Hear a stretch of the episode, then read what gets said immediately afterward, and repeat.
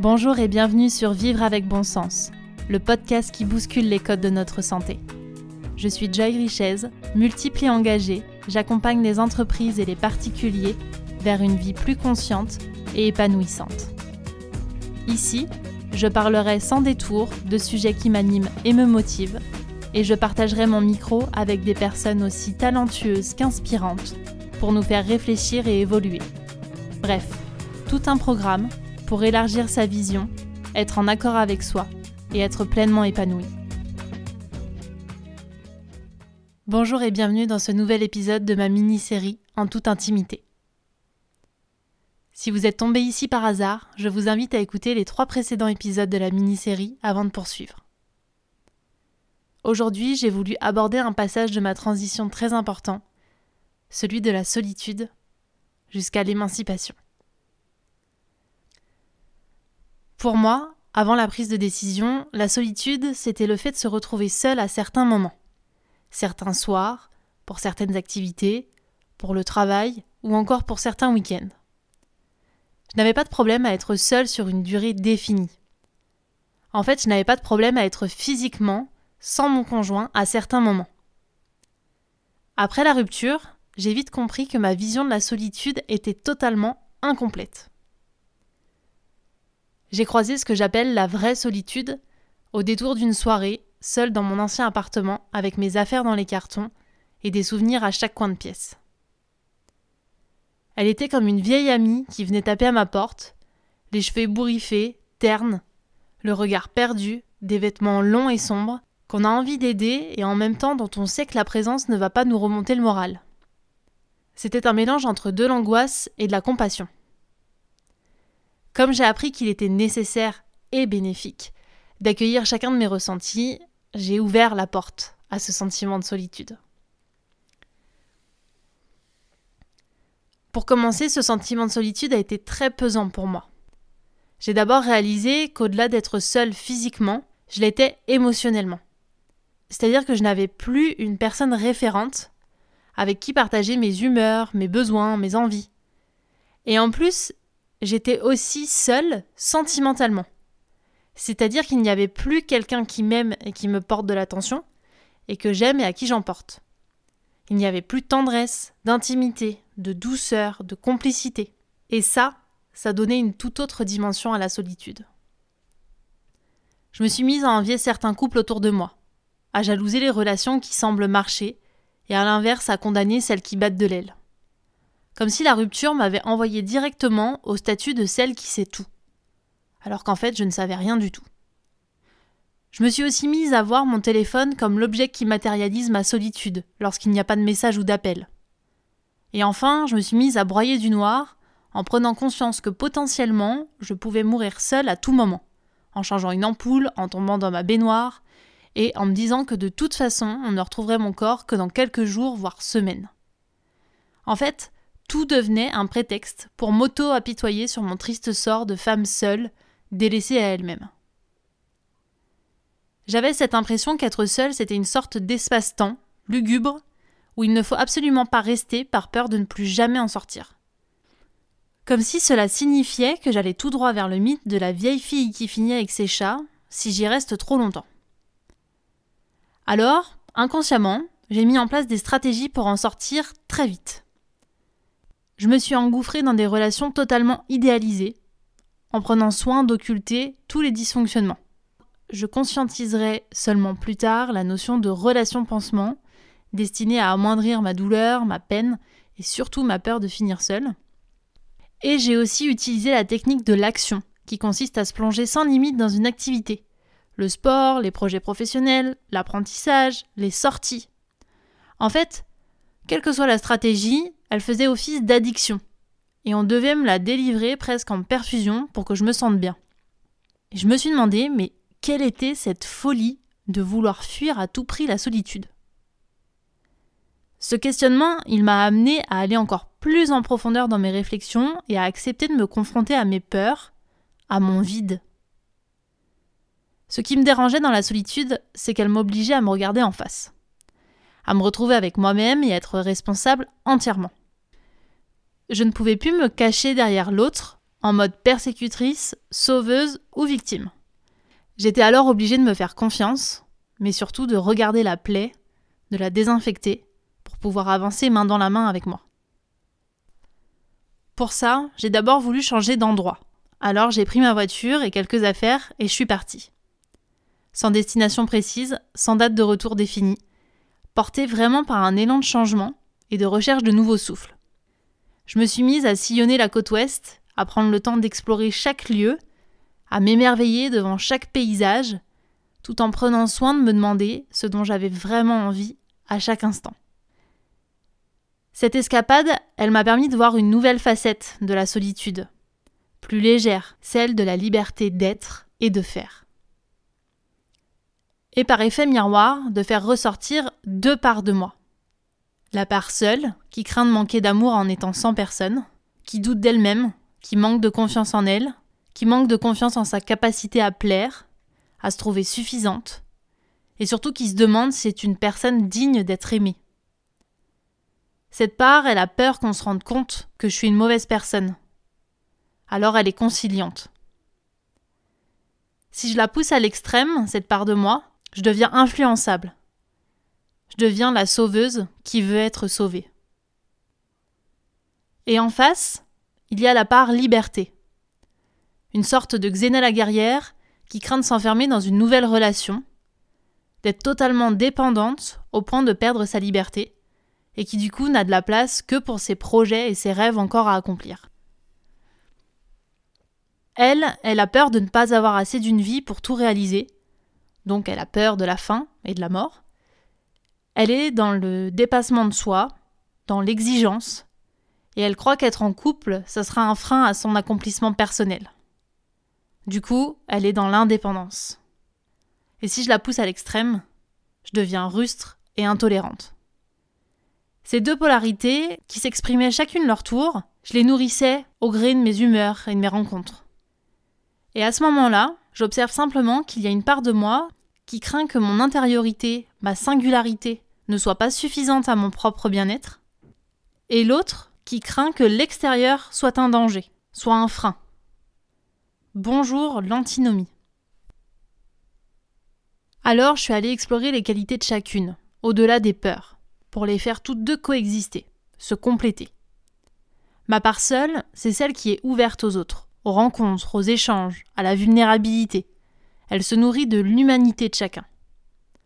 C'est celle qui s'exprime avec authenticité, qui prend soin. En fait, c'est ma part de douceur et d'empathie, qui en déséquilibre peut tomber dans l'auto-apitoiement, le manque de confiance en elle et l'oubli de ses propres besoins. Quant à liberté, elle est animée par une force intérieure qui pourrait la faire déplacer des montagnes. Rien n'est un problème ou une difficulté, elle voit les choses en grand et elle est toujours dans l'action.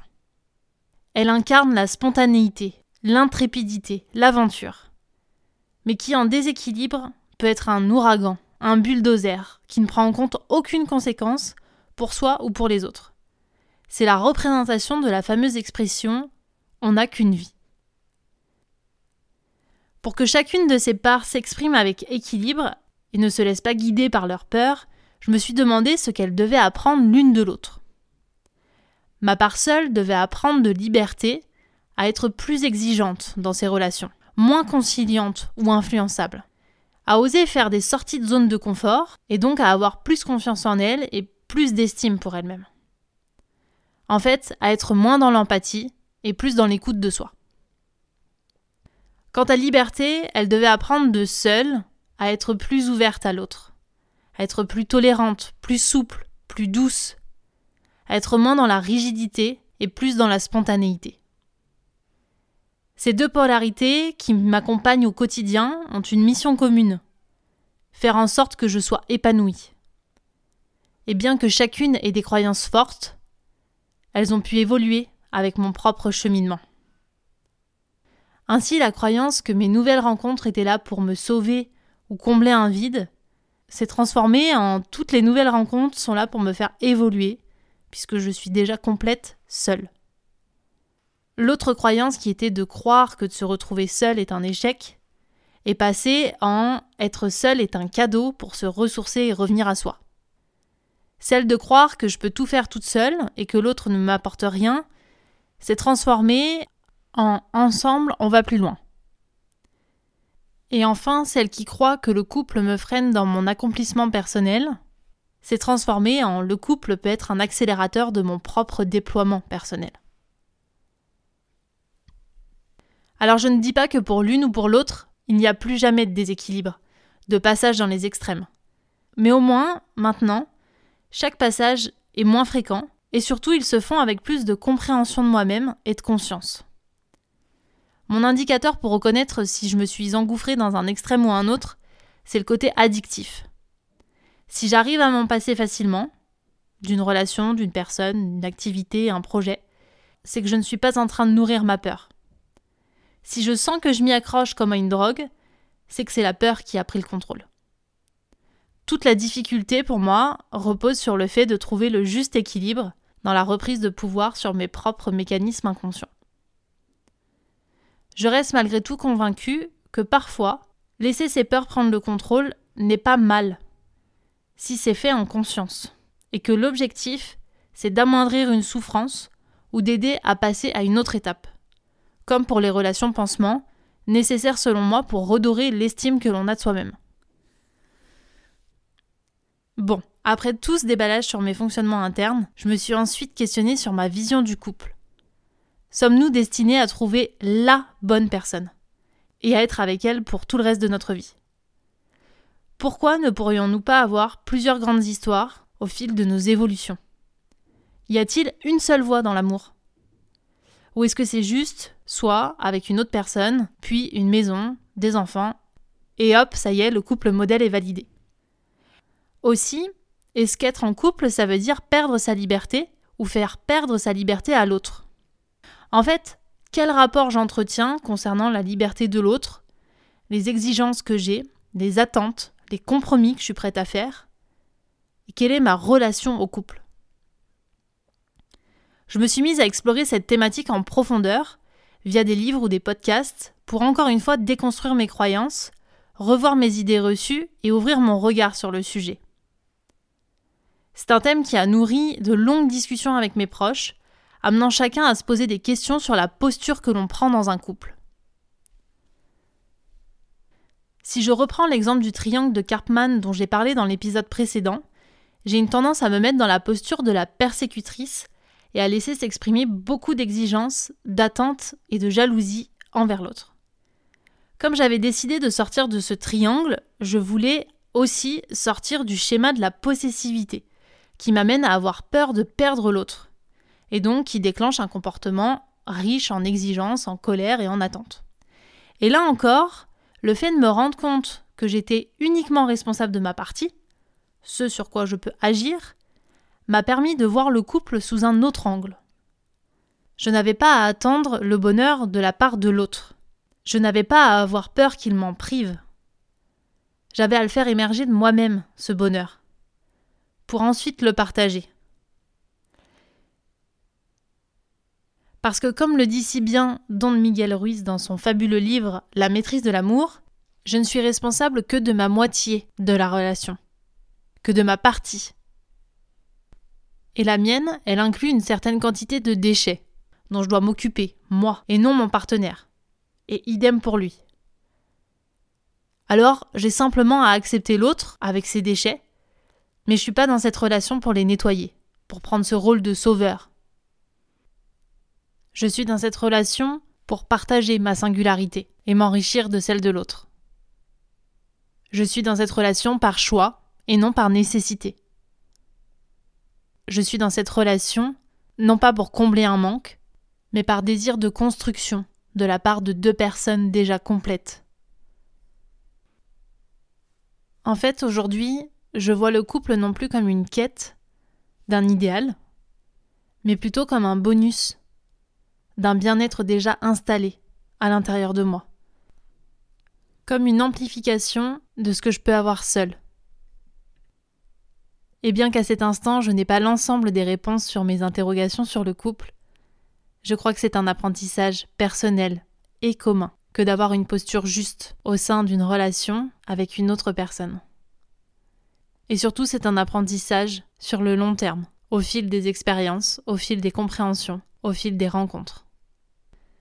Et tout ceci m'amène à croire que l'on peut réinventer notre vision du couple, en fonction de nos convictions, de nos envies, de notre union, et non à des règles ou une certaine norme.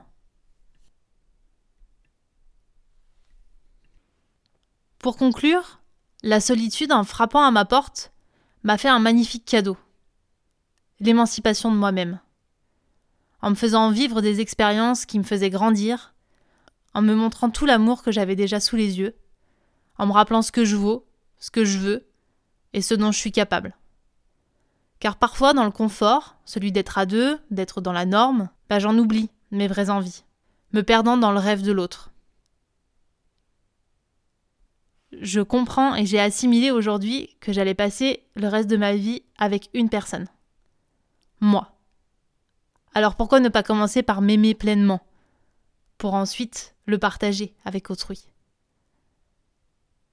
J'ai réappris à apprécier ma compagnie, mes qualités tout comme mes défauts, mes erreurs et mes réussites, mes élans et mes choix. En fait, j'ai réappris à avancer avec moi et plus à être en lutte.